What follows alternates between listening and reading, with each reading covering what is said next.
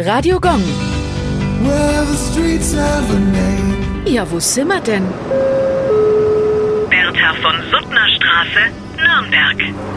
Die Bertha von Suttner Straße liegt im Nürnberger Stadtteil Sündersbühl und wurde nach der Friedensforscherin und Schriftstellerin Bertha Sophia Felicita Freifrau von Suttner benannt. Sie war eine gebürtige Gräfin und stammt aus einer böhmischen Adelsfamilie. Gemeinsam mit ihrem Mann war sie journalistisch aktiv. 1889, also mit 46 Jahren, veröffentlichte sie den pazifistischen Roman Die Waffen nieder, der großes Aufsehen erregte und Bertha von Suttner zu einer der prominentesten Vertreterinnen der Friedensbewegung machte. Im Jahr 1905 wurde sie als erste Frau überhaupt mit dem Friedensnobelpreis ausgezeichnet.